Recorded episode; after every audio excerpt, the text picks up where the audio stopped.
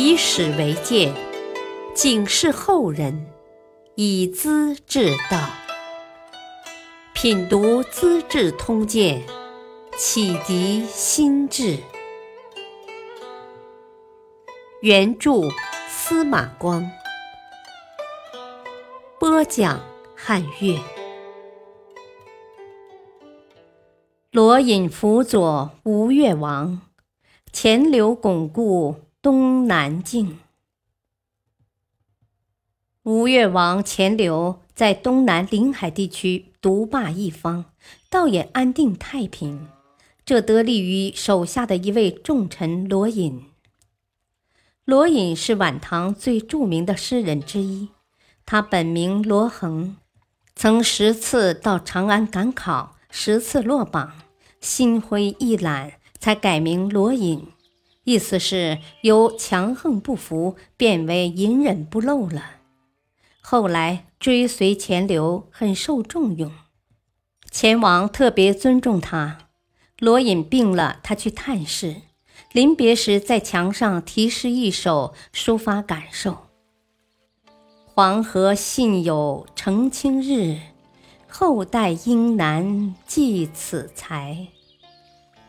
罗隐诗歌很有名气，最大特色是揭露现实黑暗，同情人民苦难。有一首《风》，流传久远。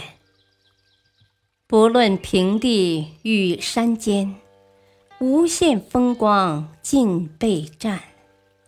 采得百花成蜜后。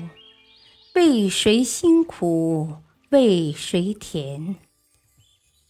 钱镠从小当兵，逐渐爬到王位上来。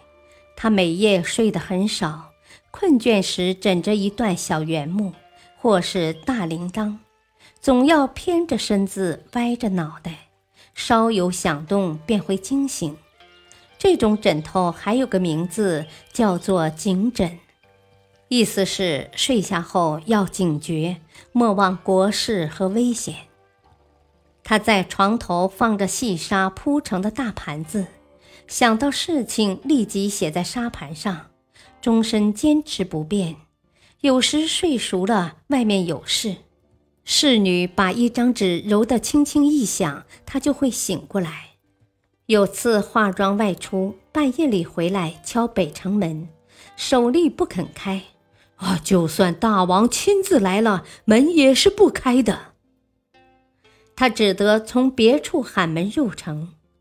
次日，重重的赏赐北门首吏，公开表彰他的责任心。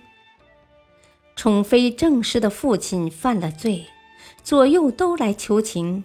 钱镠严厉地说：“啊，不能为了一个妃子，把国家的法纪搞乱了。”马上将郑妃送出后宫，斩了他的父亲。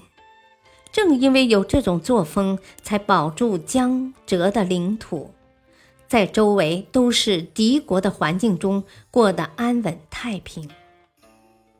钱王为人幽默大度，一天发现王府墙壁上有几句打油诗：“没了妻，没了妻，迎妻才了。”又仓基，一看就明白是建筑军士在发牢骚。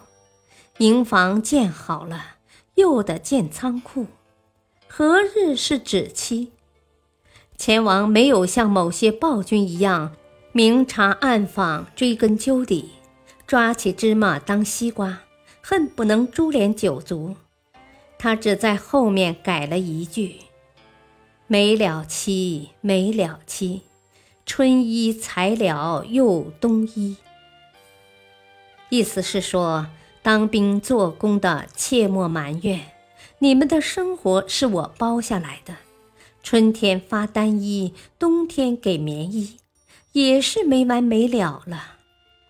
军士们看到以后，再也没发牢骚了。前往修筑海堤，是花了大力气的。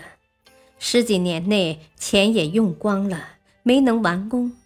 他视察工程时，心里犯愁：要是砌成半截，海潮冲击多了，不是又会垮吗？哪儿去要钱呢？筹集反而开心。他竟在海门的防浪堤上题诗一首，后两句倒也很幽默：“船与龙王并水府，钱塘借雨筑前城。”他要向龙王借钱，把海棠和城池修好。这当然是穷开心，却感动了市民百姓，踊跃捐献。农民拼命劳动，帮他完成了最后的工程。钱王在修筑海堤的同时，还修建宫室、台馆，扩大杭州城。钱塘一带从此变得繁盛起来，成为东南最富庶的地方。感谢收听，下期播讲：楚国只铸千铁壁。两片木夹，一枝花。敬请收听，再会。